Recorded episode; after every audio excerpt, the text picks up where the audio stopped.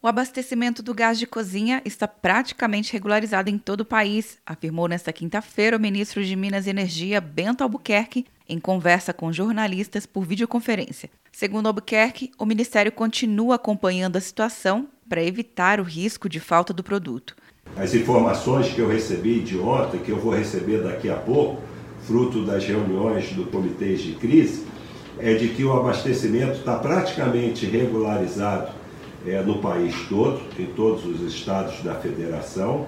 Para o ministro, além do aumento do consumo por pessoas passarem mais tempo em casa, houve também um temor pelo desabastecimento. E, evidentemente, fruto do isolamento social, naturalmente, o consumo do GLP aumentou cerca de 17%.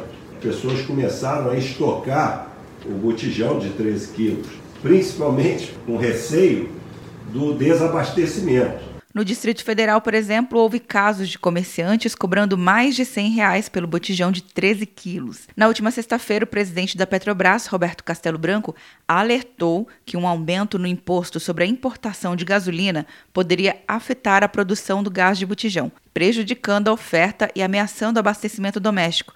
Segundo Castelo Branco, a proposta de elevar as tarifas de importação da gasolina partiu das entidades que representam os produtores de etanol, interessadas em aumentar a competitividade do álcool frente à gasolina. Quer um ano sem mensalidade para passar direto em pedágios e estacionamentos? Peça a Veloy agora e dê tchau para as filas. Você ativa a tag, adiciona veículos, controla tudo pelo aplicativo e não paga mensalidade por um ano.